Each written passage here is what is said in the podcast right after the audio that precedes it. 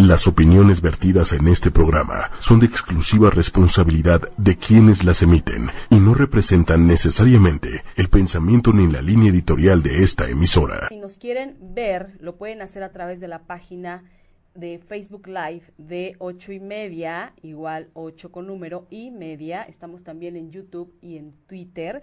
Y hoy estamos con un tema, este, pues un poco candente, fuerte, que es acerca de la prevención de la conducta criminal. Para hablarnos de eso, hoy está con nosotros un especialista fabuloso que es Enrique Alberto Palomares Cruz, que ya ha estado en otras temporadas con nosotros, afortunadamente. Les voy a contar un poquitito de lo que él hace. Él es licenciado en Psicología por la Facultad de Estudios Superiores Zaragoza de la Universidad Nacional Autónoma de México. Tiene una especialidad en poligrafía tiene un diplomado en psicología forense, otro en criminalística práctica, cuenta con dos diplomados en sistema penitenciario, diplomado en poligrafía también, ha sido profesor en los diplomados de investigación psicocriminodelictiva que imparte la Facultad de Estudios Superiores de Zaragoza con el tema criminalidad femenina. Escribió el artículo denominado Reflexiones acerca de la conducta criminal para una revista digital. Ha participado este, con nosotros en dos ocasiones, en dos temporadas, hablando acerca de perfiles criminales. Actualmente labora en la Agencia de Investigación Criminal de la Coordinación General de Servicios Periciales de la Procuraduría General de la República como perito profesional ejecutivo B. Muy buenas noches, bienvenido. Enrique. Bienvenido. buenas noches. Bienvenido. Gracias por visitarnos nuevamente. Es un honor y es un placer para nosotros tenerte. Tenemos muchísimas preguntas para hacerte. La primera es, ¿qué te llevó a elegir esta profesión? Bueno, es un poco... Eh, Porque es, terminología, ¿sí? Tiene que ver con eh, criminología. Tiene que ver con, muchas áreas. Con conductas. la primera pues fue la, cuestión de la carrera, la licenciatura en psicología. Y posteriormente pues ya este, conocer el tema acerca de lo que es la psicología forense. Oh. Parte de la psicología forense pues obviamente abarca muchos ámbitos de aplicación de la psicología en donde tienes, tiene uno como servidor público, como persona, como profesionista, debe de tener preparación en, en varias este, ramas que son afines, como la criminología, como la psiquiatría perdón, como la psiquiatría y la sociología, diferentes, diferentes áreas. Pero, pero tú empezaste, tú dijiste, voy a estudiar psicología porque me gusta el, comportamiento de las personas, quiero aprender de eso. ¿Empezaste por ahí? Claro, tenía en la facultad, había un, mi profesor, que en paz descanse, el maestro Fernando Mancilla, él eh, daba clases de psicología criminal. Eh, de hecho, con él cursé el diplomado en psicología forense y fue así como nació la idea de de querer investigar, ¿no? Porque él me decía, yo conozco acerca de personalidades criminales. Entonces, pues me llamó mucho la atención y fue así que empecé por ahí del año 2002 a iniciar ya la trayectoria de conocer acerca de lo que es la psicología forense, la psicología criminal. Ok, pero, pero digamos, la pregunta era, cuando elegiste psicología, ¿por qué elegiste psicología? Porque luego te derivaste para la la conducta criminal y o sea el comportamiento y demás. Pero qué te llevó a la psicología siempre me ha llamado la atención Hugo Patti el comportamiento humano. Siempre eh, el hecho de, de conocer a la gente del saber... Eh, ¿Qué les lleva a hacer determinadas cosas? El comportamiento, las actitudes, la forma de ser, eso es algo que siempre he tenido presente. ¿Y tú te imaginabas siendo un terapeuta, así con un consultorio? Porque ahora eres servidor público y, trascendiste muchísimo de que te conocemos, has hecho una super carrera, pero ¿tú te imaginabas eso para ti? Bueno, pues al principio te llama la atención la, psicología clínica, ¿no? Sí. El ayudar a la gente, el dar terapia y ese tipo de cosas. Ya posteriormente vas conociendo diferentes ramas, la psicología industrial, la psicología social. En el ámbito social es donde más me queda, pues que tiene que ver con esta, esta cuestión del comportamiento humano, ¿no?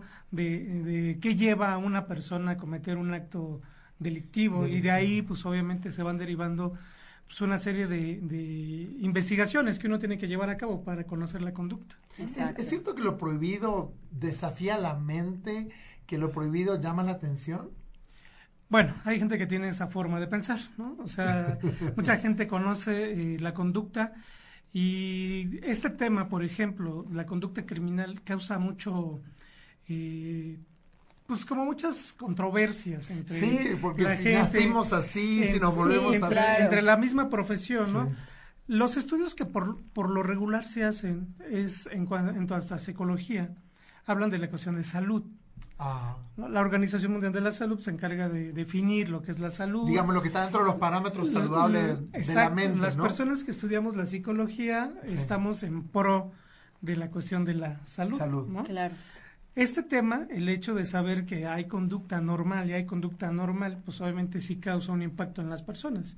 En la actualidad estamos viviendo una situación eh, sumamente difícil de violencia, de crímenes, de delitos, que obviamente eh, pues todo el mundo quiere saber qué es qué pasa con el Pero aparte cada vez más, ¿no? O sea, es tan común ya ahora en las noticias que, que balacearon eh, entre niños, se mataron. Como que la vida no vale nada, ¿no? Sí, es, es, ya se ha vuelto como normal y eso qué miedo. Porque incluso entre, entre ladrones, por ejemplo, dice, antes había códigos, ¿no? O sea, alguien entraba a robar, pero no se le ocurría matar. O sea, es como que se, se fue como eh, esos márgenes o esos encuadres. Se fueron borrando. Se fueron como borrando. No es que se hayan ido borrando, sino más bien van, se van transformando. Claro. ¿no? Las conductas eh, van cambiando de acuerdo a la época, a la situación en donde nos vamos encontrando. Los delitos en la actualidad se están volviendo cada vez más violentos. Sí. Hay en Internet, ustedes pueden encontrar el semáforo delictivo. En el semáforo delictivo ustedes entran a la página y te van desglosando la serie de delitos por estados, cómo se encuentra eh, la situación que se ha estudiado acerca de los delitos. Entonces, estamos notando que obviamente hay mucha violencia, que cada vez es mayor, que cada vez los crímenes son más violentos, y me refiero a crímenes versus delitos, ¿no? O sea, ahorita, por ejemplo, para que la gente eh, le quede un poco claro, eh, voy a hacer referencia acerca de delitos o conducta criminal. ¿Y qué es un, qué es un crimen y qué es un delito? Exacto, nada más es la cuestión teórica, pero no me voy a meter mucho en esta cuestión. Si estamos hablando que una persona comete un crimen, estamos hablando de un, desde una postura de la criminología. Si estamos hablando en cuestión de delitos, estamos hablando en un ámbito del derecho. Pero para efectos del estudio de la conducta, tanto un crimen como un delito es algo que se tiene que estudiar y que debe de ser sancionado, ¿no? ¿Por qué? Porque obviamente es una conducta que va en contra de, la convivencia. De la convivencia, del bien común, como lo marca la criminología. Y entonces, este, hay personas que cometen crímenes, pero no están dentro del marco delictivo, digamos, y hay personas que cometen delitos y que se convierten en crímenes. Anteriormente, por ejemplo, voy a poner un ejemplo, una persona podía cometer muchos eh, delitos, por decirlo así, pero nunca lo, lo detenían, nunca llegaba a la detención. En el momento que llegaba a la detención, entonces era cuando decían, la persona ha cometido un delito. Cuando se hace un estudio desde el punto de vista criminológico y se estudia a la persona, se ve que ya tiene un antecedente criminal. Desde el punto de la vista criminológico, no es una persona que actualmente haya cometido un delito. Ya cometió varios delitos, pero la postura que se está adoptando en cuestión de derecho es, en el derecho dicen, pues es primo delincuente, porque es la primera vez que lo detienes. Y en el ámbito del derecho dicen, bueno, pues es primo delincuente, ¿por qué? Porque es la primera vez que, que, está detenido por un delito. Sin embargo, desde la postura criminológica, pues ya tiene todo un antecedente de conductas criminales o delictivas. Porque antes, por ejemplo, estaba muy relacionado el delito con el pecado, hace muchos años atrás, cientos de años atrás. Entonces era como, estaba muy como pegado, pero ahora por lo que escucho es como este, lo del crimen tiene que ver con la conducta y el delito tiene que ver con la sanción. Realmente ahorita en la, eh, en la actualidad ha habido un cambio. Ah, ok. Las posturas, las teorías eh, han ido transformándose, como te lo he dicho. Y ahorita, en cuestión criminológica, apoyo, hay mucho apoyo con la psicología. De hecho, se habla ahora de una psicología criminológica. Claro. Hay una combinación de teorías en donde la finalidad es simplemente explicar la conducta. Porque una persona puede llegar a cometer una conducta Porque antes se pensaba que de repente era por una cuestión de pobreza, de aislamiento social. O sea, alguien que es pobre está condenado al delito. Y, y, se ha visto que no, hay gente millonaria, hay gente con mucho poder adquisitivo, con preparación y todo, que delinque. Entonces, como que no hay una relación directa, ¿no? Tiene que ver con dos posturas. Una que, que marcan los teóricos, sí que tiene que ver con la cuestión del amor. ¿Cómo es eso? El amor y el dinero. La primera postura del amor es, Si una persona a lo largo de su vida adquiere eh, cariño, recibe amor, eh, eh, pues es tendiente a la felicidad, ¿no? Pero si una persona no la recibe, pues va generando en ella pues, odio, resentimiento, celos por el desamor, ¿no? pero, perdón que te corté, pero podría haber, por ejemplo, en esto de conducta normal o normal, gente que de repente recibe mucho amor, pero no lo siente de esa manera. Es como que eh, ve, por ejemplo, que al hermano eh, le dieron algo que yo siento que yo me merecía y tal vez me dieron un montón de amor y cariño, pero siento que no, no fue suficiente y no tiene nada que ver con lo que me dieron, sino con la percepción. La cuestión es a lo mejor los extremos, este, Hugo, porque por ejemplo, una persona a lo mejor que se va a un extremo, es decir, mm, recibo mucho amor, genera mucho egocentrismo, ¿no? Decir, todo lo quiero, todo, es, mío. para mí. Todo me merezco. Pero también si la persona no recibe amor, sí. Como yo no recibo amor, yo no quiero que nadie reciba amor. Entonces es una, ah. también una postura que se va al otro extremo. Como egoísta también. Exacto. Si desde la infancia me maltrataron, si desde la infancia mi mamá me regañaba, así, decía cosas, cosas por el estilo, ¿qué va a pasar con ese niño? Pues obviamente esa carencia, esa falta de amor va a ser un factor que va a estar ahí latente. Como una predisposición, digamos. Como una predisposición. Entiendo. Exacto. Entonces va a estar ahí latente y ¿qué va a pasar? Pues que en cualquier momento ese factor puede detonar una conducta antisocial. Va a estar siempre ahí. Y eso existe en todas las personas, porque de repente me preguntan, oye Enrique, ¿quiénes pueden delinquir y quiénes no? Claro. La respuesta es muy sencilla. A ver, cualquier persona. Porque aparte también te viene, tienes como ese sentido de justicia, ¿no? Y que cuando te hacen algo, dices, no es justo que a mí me estén haciendo esto, porque yo soy una buena persona. Sin embargo, tienes ciertos ciertos valores que te permiten son impedimentos como ajá, como bueno, me ajusto a mi situación y voy viendo cómo lo voy resolviendo. Pero me parece que alguien que no tiene como los valores tan establecidos o tan cimentados busca la venganza, es como, ah, sí, me hizo, pues ahora me las va a pagar. Pero, pero tal vez era una casa donde recibiste valores y demás, en tu propio comportamiento, más allá de lo que recibiste, hay una predisposición.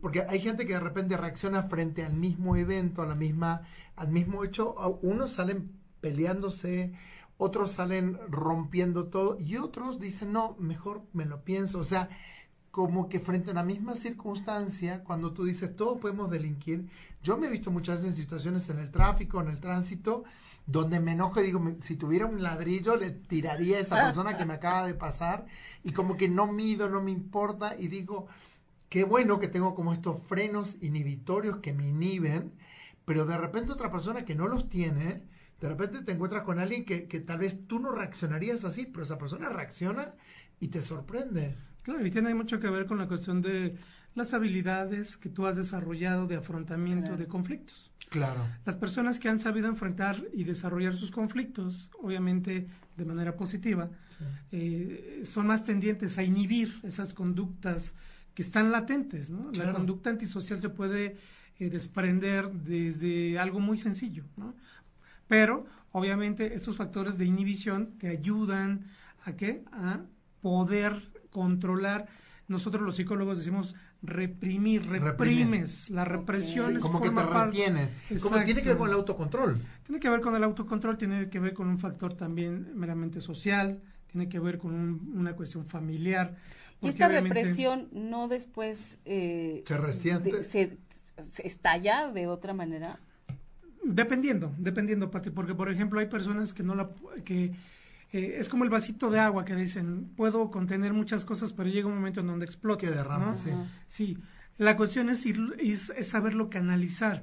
Por eso, para entender las cuestiones de prevención de, de, conductas, primero hay que entender la conducta como tal, para poderla prevenir. Porque no puedes prevenir algo que no conoces, entonces hay que conocerlo para poder saber qué factores son los que contribuyen a que se desprenda una conducta criminal y de esta manera yo pueda ahora sí realizar mi trabajo como eh, psicólogo, dependiendo del área en donde estemos, psicoterapeuta, etcétera.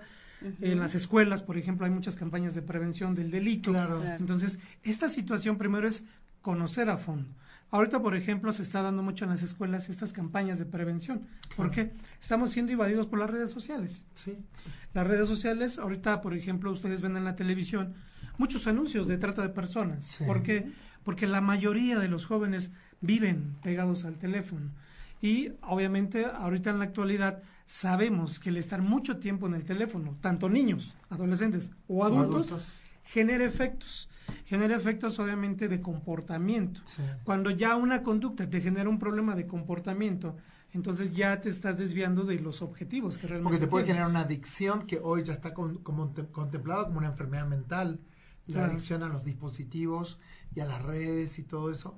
El, el punto es como, por ejemplo, a los niños, ¿no? Con esta cosa de la prevención que tú dices, hay niños que aprenden a aguantarse o a soportar la frustración de una manera que se llama resiliencia, ¿no? Que es la capacidad como de enfrentar situaciones y salir adelante a pesar de, pero tal vez desde niños hay personas que no pueden soportar la frustración y de grande eso se convierte en una predisposición fuerte a, la, a la falta de autocontrol. Claro, y va a depender de cada situación en particular. Claro. Las conductas pueden ser generalizadas, pero también tienen un punto particular, medular, porque cada persona pues tiene un antecedente diferente, ¿no? Diferente familiar, diferente escolar, diferente el medio en donde se mueve. Entonces, esos factores siempre van a estar ahí y cada persona va a actuar de forma diferente, de acuerdo a cómo haya ido desarrollando esas habilidades para enfrentar la capacidad de, resiliencia, como lo, lo acabas de mencionar. Porque entre mismos hermanos con la misma formación, los mismos papás, el mismo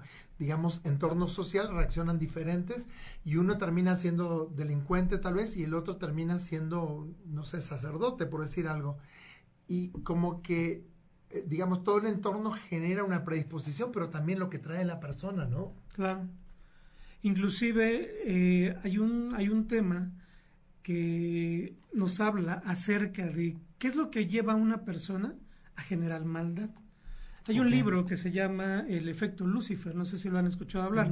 Este efecto Lucifer está basado en una eh, investigación que se hizo en la Universidad de Stanford, en California, en donde personas, alumnos y personas normales, por decirlo así, normales, entre comillas, alumnos, ¿no? personas comunes, eh, fueron sujetos de un experimento en donde simularon una prisión, en donde unos iban a ser los, los los internos, los reos, y otros iban a ser los custodios, por decirlo así.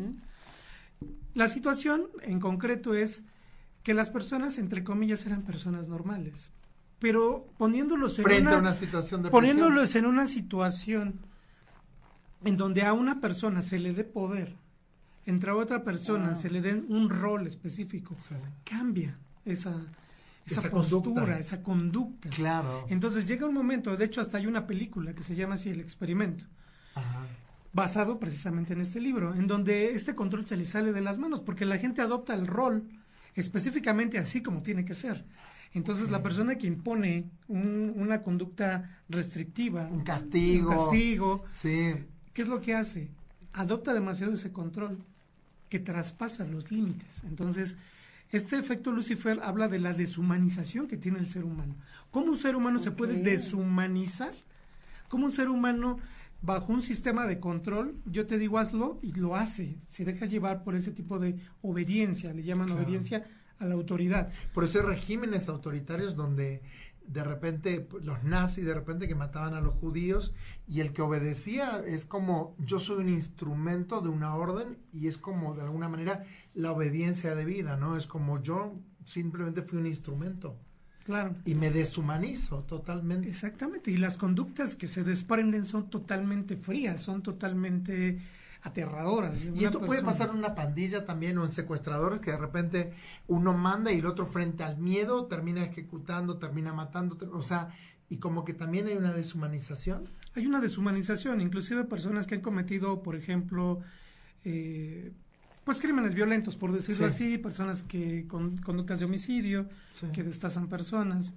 Eh, obviamente, cuando tú los entrevistas, te dicen que la primera vez sienten algo, nada más es así como que siento algo, claro. pero después ya empieza esta etapa de deshumanización, decir, bueno, pues sí, se empieza a convertir eh, estaba muerto y qué es lo que pasa, pues mejor ahora pues, le cortó la cabeza, le cortó el brazo, o sea, esta etapa de deshumanización es como que me desconecto de, emociones o de sentimientos o sentimientos de culpa, de miedo.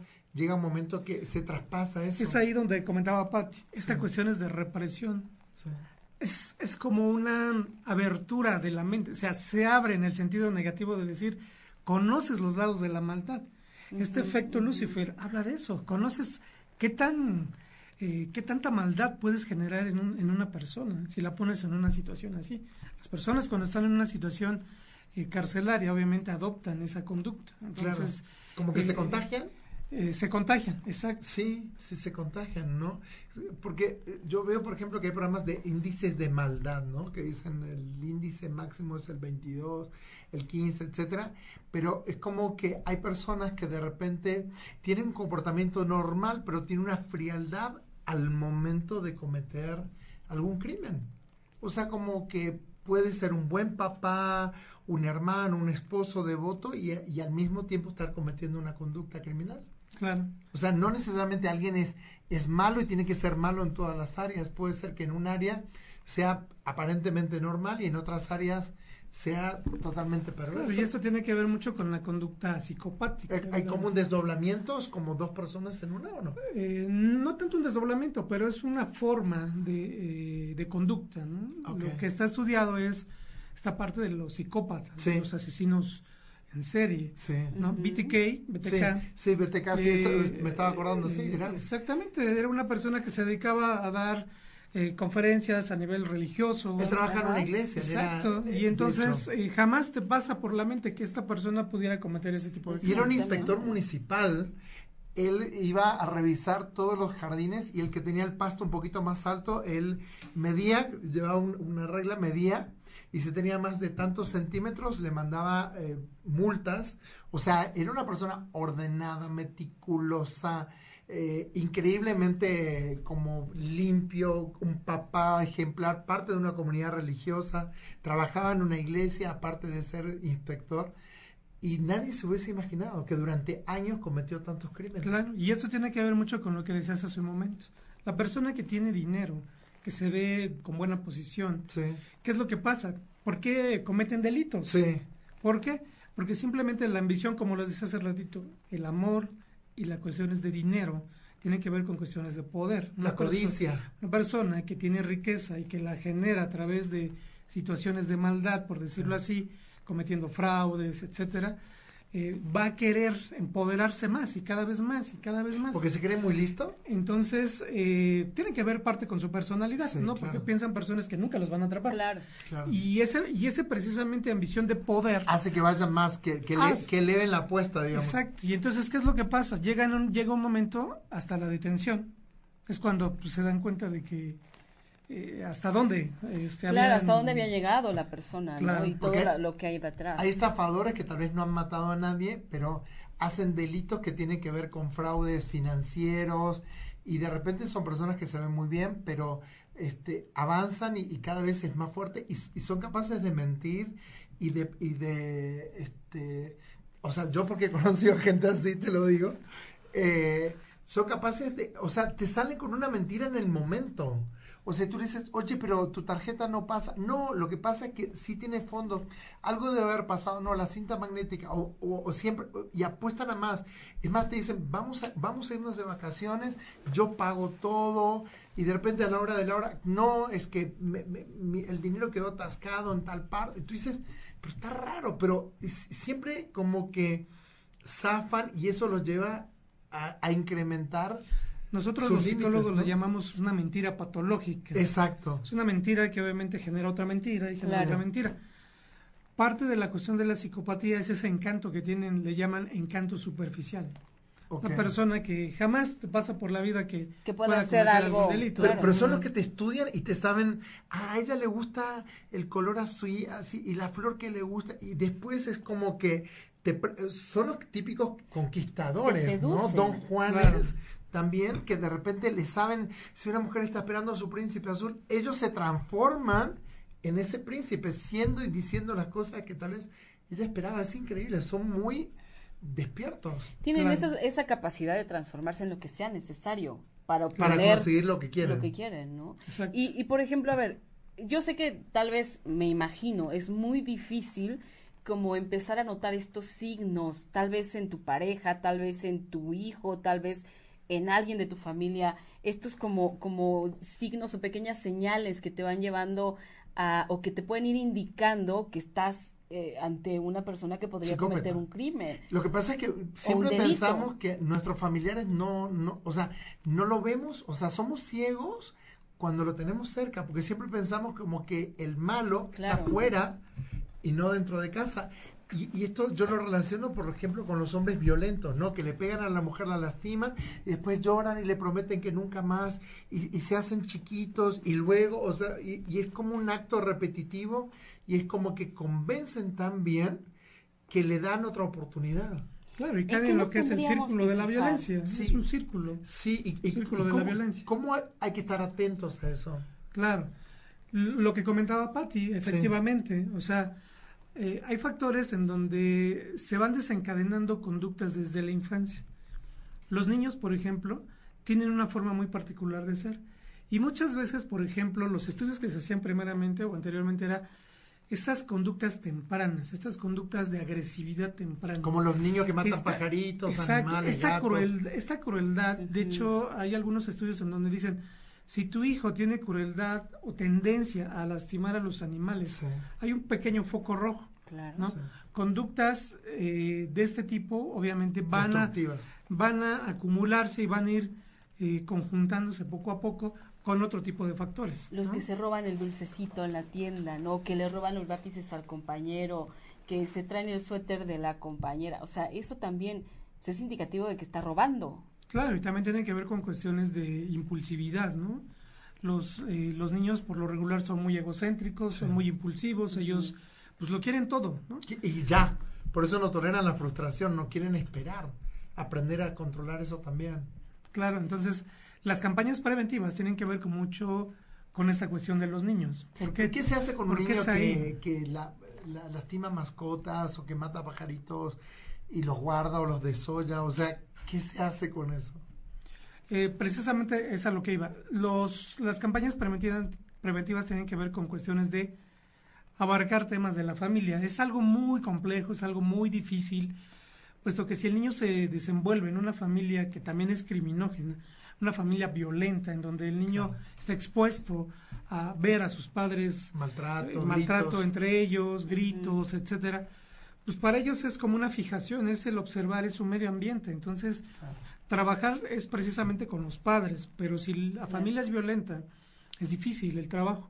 Por eso las campañas de prevención siempre van dirigidas a, a, los padres, pero independientemente de eso, pues es una labor muy, muy difícil se trabaja, se, lo, se hace, inclusive en cuestiones de terapia, se trabaja con los padres, eh, eh, más bien se trabaja con los hijos, pero a la vez se tiene que trabajar con los padres, porque pues son cosas que se tienen que ir conjuntando, ¿no? Es, es, una cuestión este, de equipo. Estás en un núcleo, o sea, estás inmerso. Un núcleo enfermo. Sí.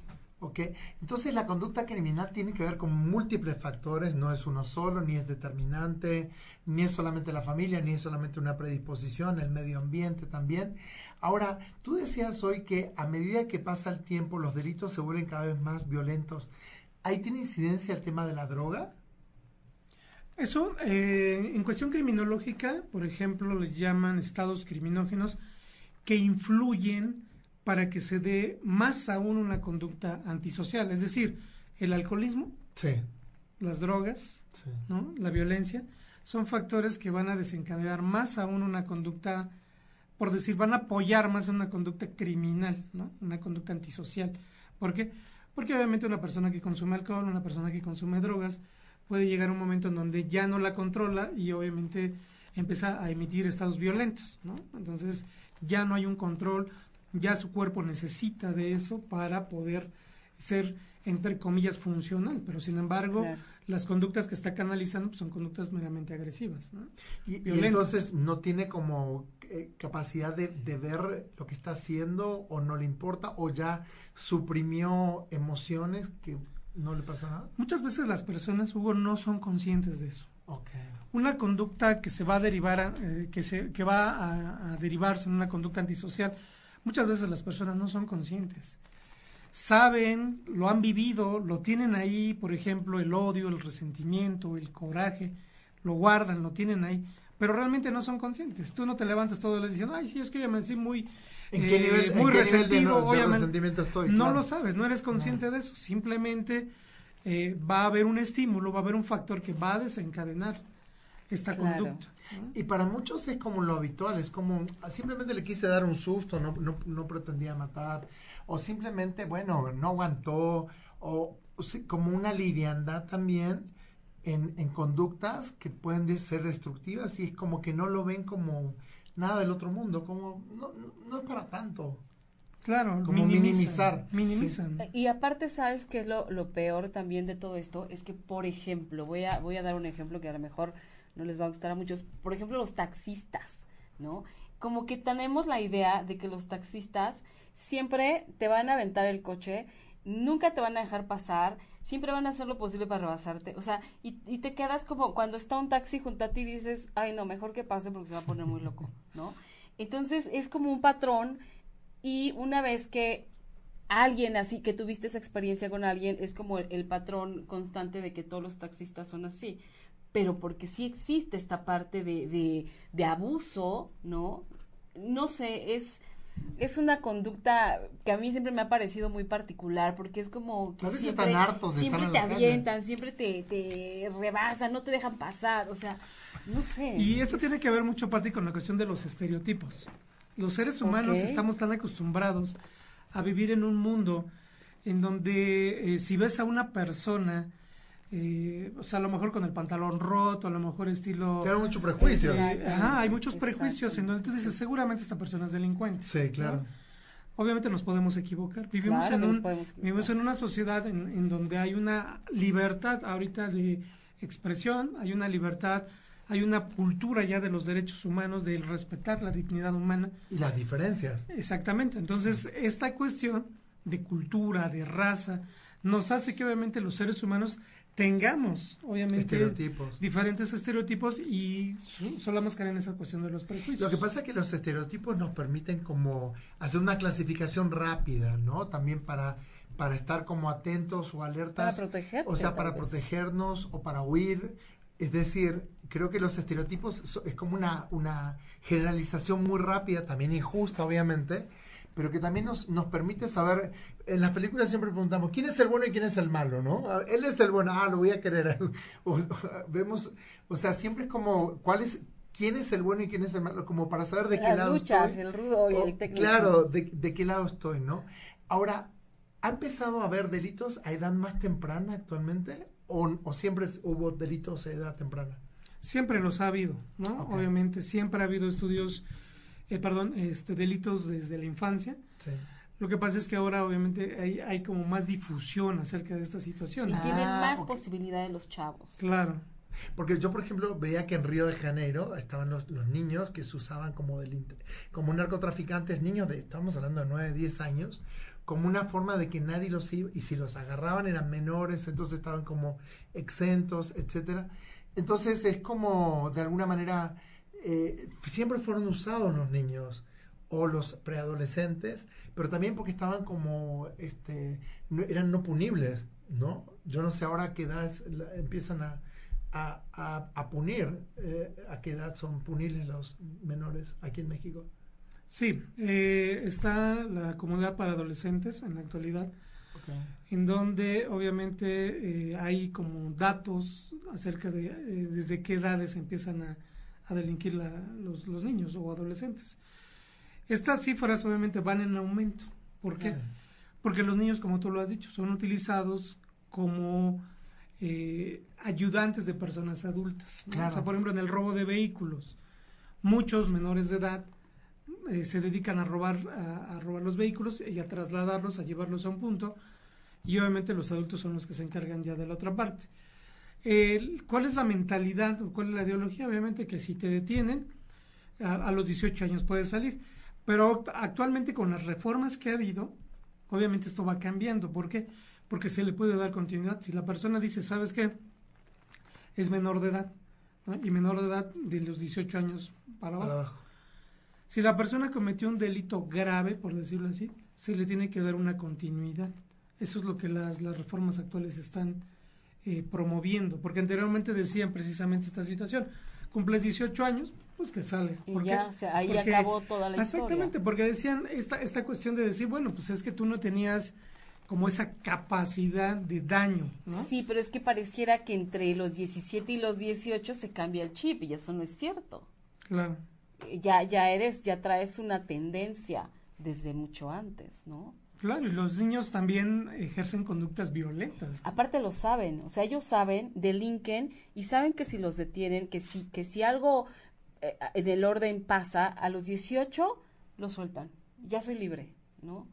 Lo saben perfecto y también era un aliciente para, bueno, voy a, cometer algo muy grave, voy a robar antes, porque yo sé que a los 18 ya salgo. Claro. ahora, ¿hay, ¿hay una causa directa entre la pobreza y la delincuencia? Son factores. Son factores, como te lo dije en un momento, van a estar ahí porque la pobreza siempre ha sido una generadora de conductas o predisponentes de conductas eh, delictivas o antisociales.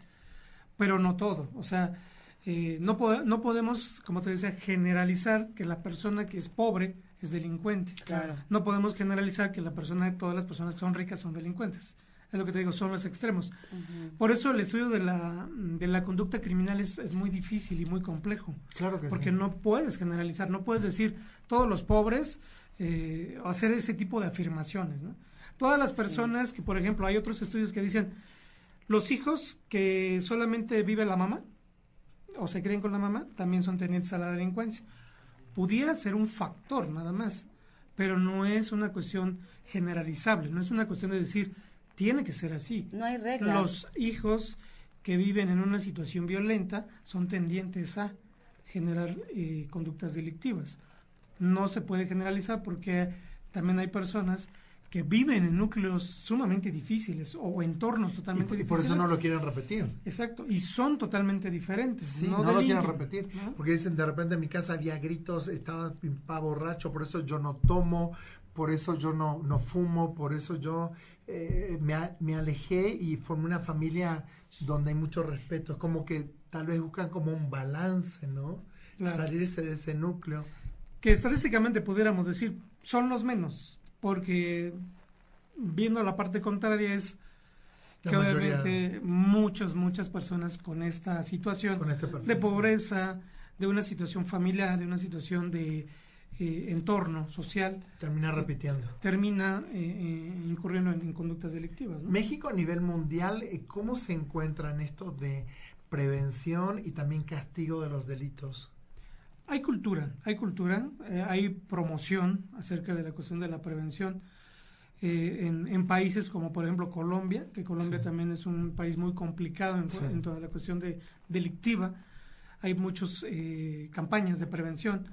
Estados Unidos, otro país también un poco difícil en la cuestión de la conducta criminal. Son países que se han dedicado a esta situación de, de campañas preventivas. ¿Para qué?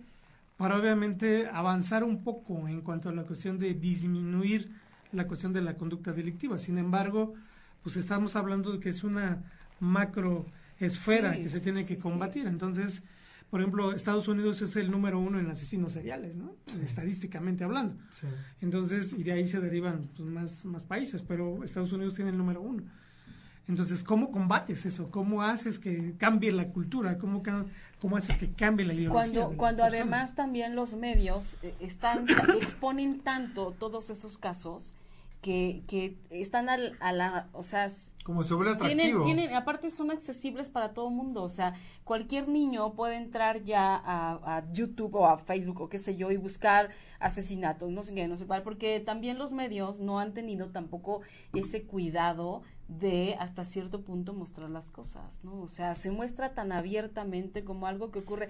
Era lo que yo te decía al periódicos, principio. o sea, pareciera ya tan normal, ¿no? O sea, como que muertos diario. Diario asesinatos, este, no sé dónde, no sé cuál, eh, encontraron una fosa con 20 muertos, o sea, dices, wow, ¿no? No eh, no lo notamos porque no ponemos atención, pero cuando de verdad hables el periódico o ves los noticieros y te dedicas de verdad a poner atención qué tipo de noticias circulan, pues son asesinatos, son robos, son mil violaciones, es trata de blancas, son mil cosas, secuestros, que dices, hijo, y esto está tan a la mano de mi hijo.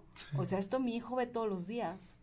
Claro, incluso ahorita eh, está muy de moda, por ejemplo, ahorita los videos que han publicado en Facebook acerca de las, de las mujeres, en donde están haciendo la campaña de decir, mamá, si te dicen que me fui con el novio, no les creas, ¿no? O sea, esta situación se ha dado mucho por la cuestión de la trata de personas y tiene que ver mucho también con la ingenuidad que tienen los adolescentes.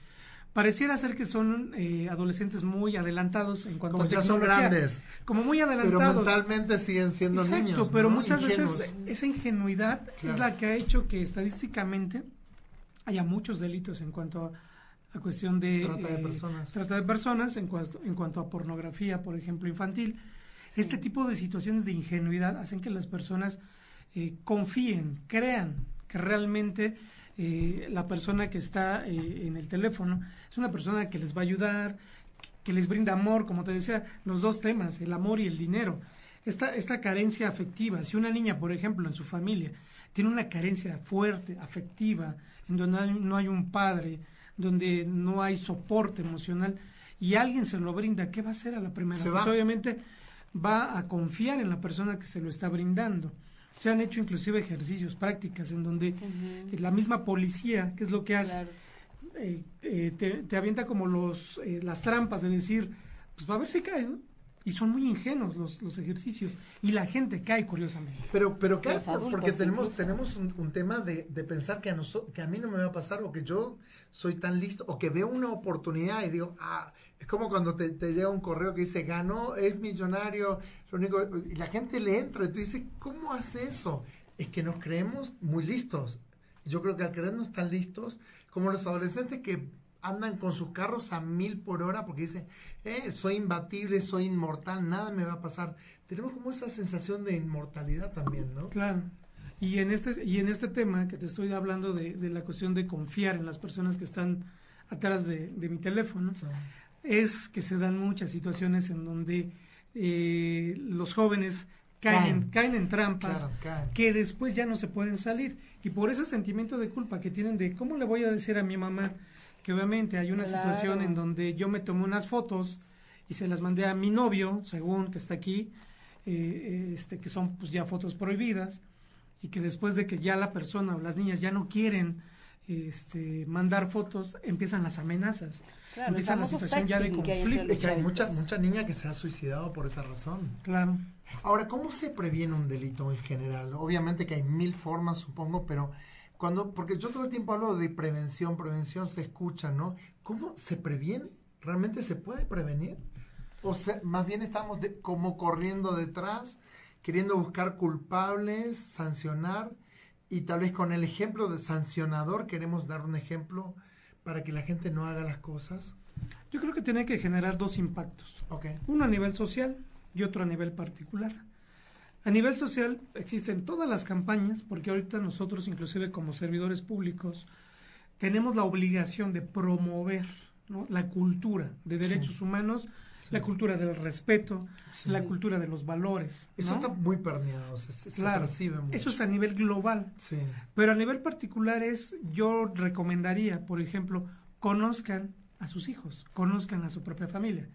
En alguna ocasión, eh, bueno, yo tengo un hijo que tiene nueve años, un papá me dijo, oye, ¿tú alguna vez le has preguntado a tu hijo qué grosería sabe?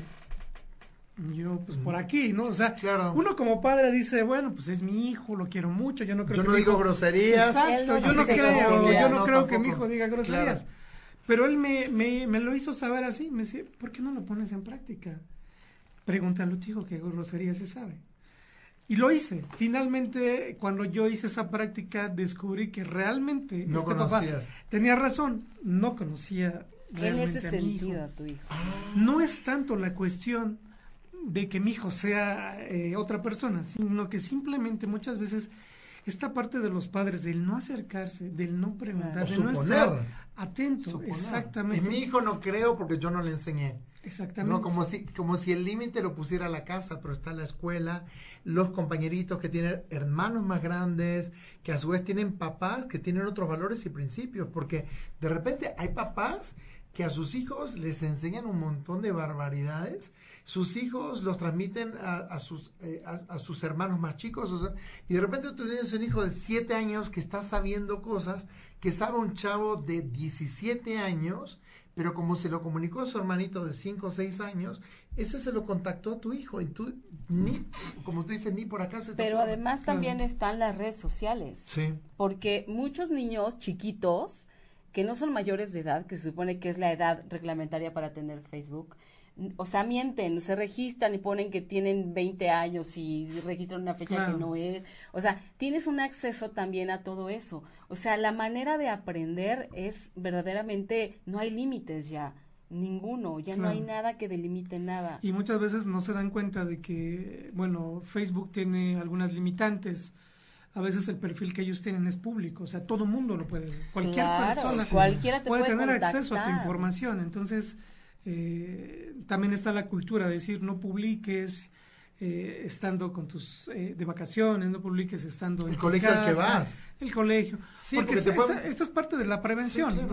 y es parte de la prevención, porque porque obviamente muchas veces lo hacen, que te digo, inconscientemente. Pero lo, hacen porque y, eh, nosotros leemos un periódico y queremos inmediatamente lo que nos dice. Le abrimos una página de un periódico por internet, todas las o sea, no desafiamos a lo que nos dicen. Tenemos como un inicio de confianza previa.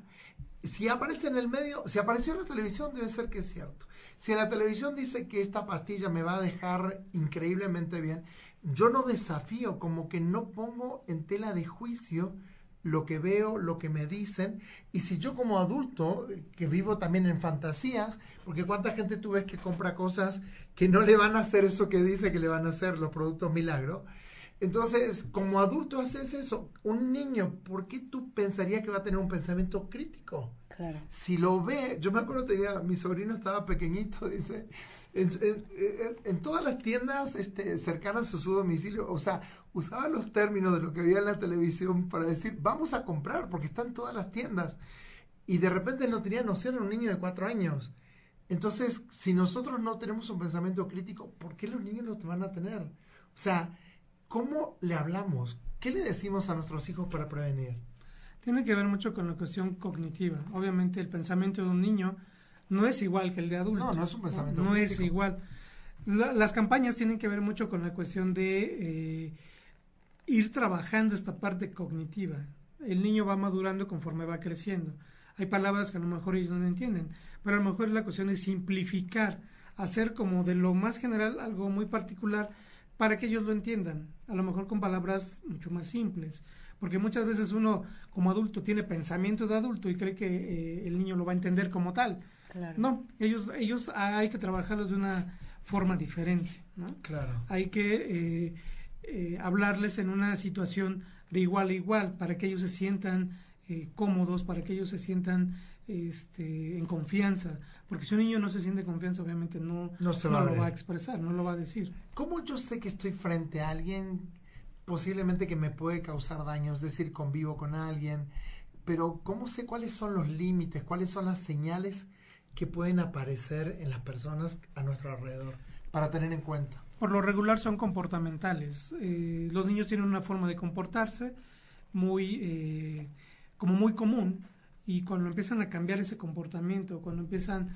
a ser más inhibidos, cuando empiezan a, tener comportamientos ya sea de inhibición o comportamientos demasiado agresivos, son señales. ¿no? O sea que hay, hay, un cambio. Hay un cambio y se ven reflejados no tan solo en la familia, se ven reflejados en la escuela, se ven reflejados con los amigos. Oiga, es que su hijo ya no tiene este comportamiento. Ya no tiene amigos, no se junta con nadie, cosas por Entonces va en un enfoque eh, eh, pues general, ¿no?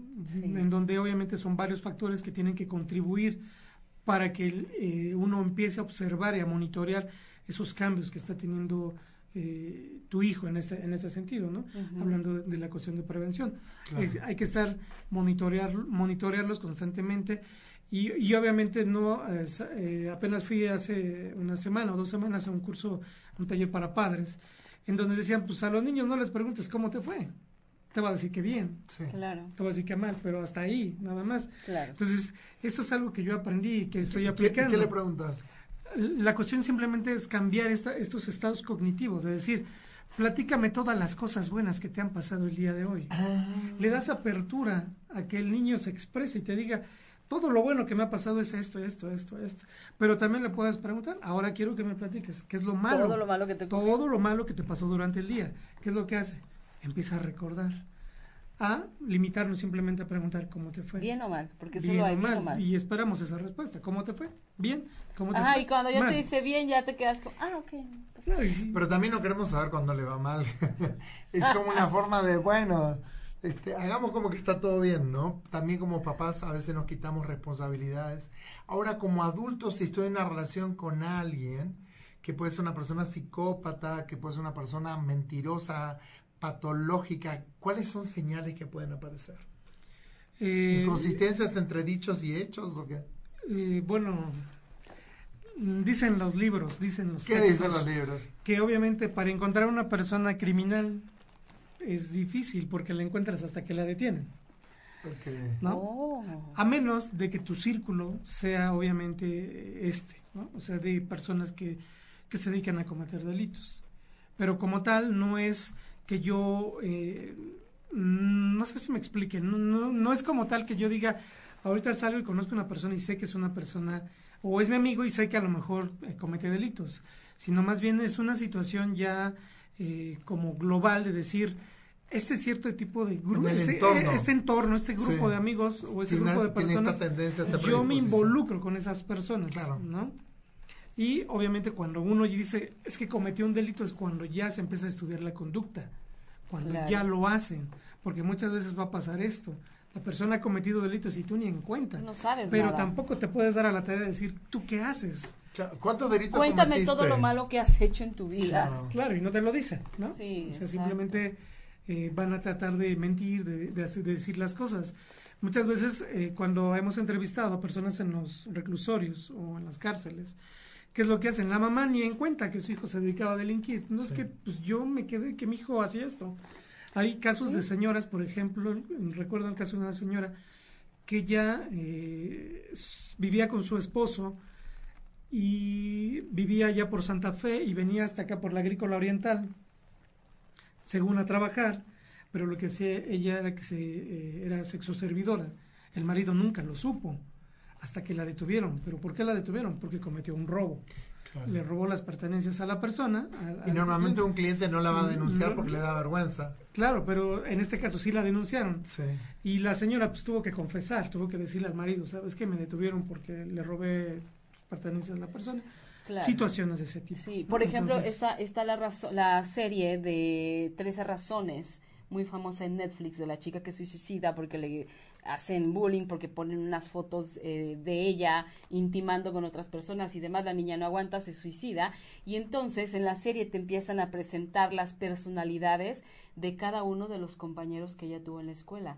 Y pasan a, la vista de los papás o, o cómo lo ven los papás, cómo ven a sus hijos y te muestra la realidad. son de verdad. Y te quedas asustado porque dices, no puede ser, ¿con qué me podría encontrar yo, no? Exacto, eso es lo que yo les comentaba. Generalmente no conocemos a quién tenemos al lado.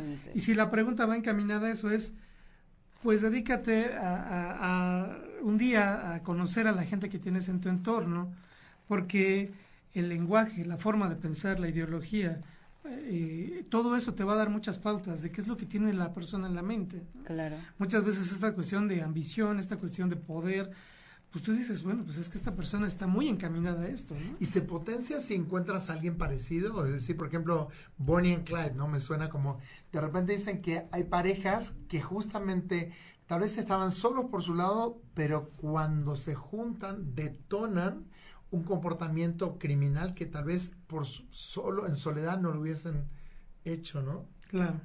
Entonces, Voy a citar ahorita una frase, ahorita diciendo esto, que traía aquí, que traigo aquí. Trajiste muchísimo material y nosotros te preguntamos otras cosas. Dice, hablando del efecto Lucifer que les hablé hace un ratito, dice que la mente en su propia morada o por sí sola puede hacer del cielo un infierno y del infierno un cielo. Wow. La mente. La mente. Porque todo se genera aquí. Cuando una persona decide cometer una conducta delictiva, empieza aquí. Pero cuando una persona decide como una, eh, cometer una conducta delictiva, ¿tiene una personalidad normal, anormal o simplemente puede ser una personalidad normal pero que por algún detonante? Puede ser que lleve una trayectoria bien. Directa, directa, digamos. Lleva bien, pero llega un momento crítico en donde genera ese impulso, le llaman impulso criminal, genera ese impulso que va a ser, ya se hace que lo canalice hacia una cuestión de bien o una cuestión de mal. Porque me puedo quedar sin trabajo y sin dinero y no tengo para alimentar a mis hijos y digo, no me queda, agarro una pistola y, robo porque si no me muero, una cuestión de supervivencia por mi familia, o sea, ¿cuántas veces hemos visto casos así donde la persona se ve orillada? Tal vez era una persona muy buena, pero se ve orillada y tiene que hacer o estafar en el trabajo o quedarse con el cambio o, sea, hacer robos hormigas porque de repente tiene una deuda o tiene una esposa enferma. O sea, cantidad de casos así de gente que se ve orillada. Claro, tiene que ver mucho con cuestiones de factores de personalidad. Sí. Porque eh, puede haber una personalidad activa o una personalidad pasiva. Y, los, y ambas personalidades van a actuar de forma diferente. A lo mejor los dos tienen la misma necesidad, sí. pero los dos van a actuar de forma diferente para el objetivo que tienen. En este sentido, si tú lo dices, no tengo dinero, me quedé sin trabajo, los dos van a actuar de una forma diferente. Porque una conducta pasiva, pues obviamente es una conducta más inhibida. Y una conducta activa, pues obviamente es más histriónica, ¿no? Más... Como que eh, sale a buscar por otro lado, se ofrece, y otro que se encierra y dice no sé qué hacer.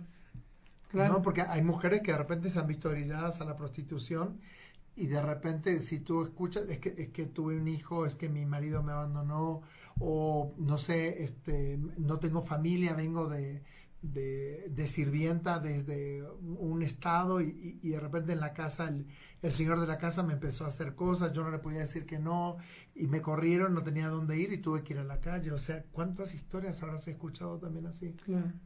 Y de, las historias que, que, tú escuchas, de las, ¿tú escuchas historias de los delincuentes? Sí, durante cinco años estuve trabajando. ¿Sí? ¿Y hubo algún recuerdo, alguna que te haya llamado la atención que tú decías, comprendo a esta persona, realmente si yo estuviera en su lugar, no sé si no, actuaría diferente? Bueno, no es tanto que comprendas, sino más bien que entiendas el sentido del por qué una persona llegó a cometer un delito. Las personalidades o las personas que han cometido, por ejemplo, homicidio, a mí me llaman mucho la atención en ese sentido. ¿Y siempre hay un porqué? Eh, siempre hay un porqué. Ah, claro. Puede ser por una cuestión, como ya les decía, de amor, una cuestión de, dinero, dinero ¿no? de poder, ¿no? de ser más fuerte, una cuestión de celos, ¿no? una cuestión de eh, que son totalmente, eh, cuando tú escuchas las historias, pues es una persona que te lo cuenta y, sientes como ese frío en tu cuerpo, ¿no? Son cuestiones que tú no puedes, este predecir, ¿no? Estás con una persona que, te, está contando algo y tú dices, bueno, pues finalmente es algo que eh, te causa cierto impacto, ¿no? En ti. Enrique, vamos terminando, se nos fue el tiempo volando. ¿Cómo te encontramos? ¿Cómo te encuentra la gente? ¿Tienes redes para que te puedan escribir, hacer preguntas? Claro que sí. Este, pues no sé si puedo dar mi correo. Sí, puedes darlo, por supuesto que sí.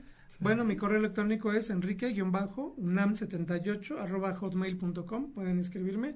Estoy a sus órdenes. Cualquier situación para eh, compartir ideas, compartir este, información. Inclusive esta área permite eh, mucho, mucho conocimiento y el hecho de que compartamos ideas pues nos va a ayudar mucho a nosotros como servidores públicos, como profesionistas de la psicología, a, extender los campos ¿no? de, información y obviamente para las campañas preventivas. ¿no?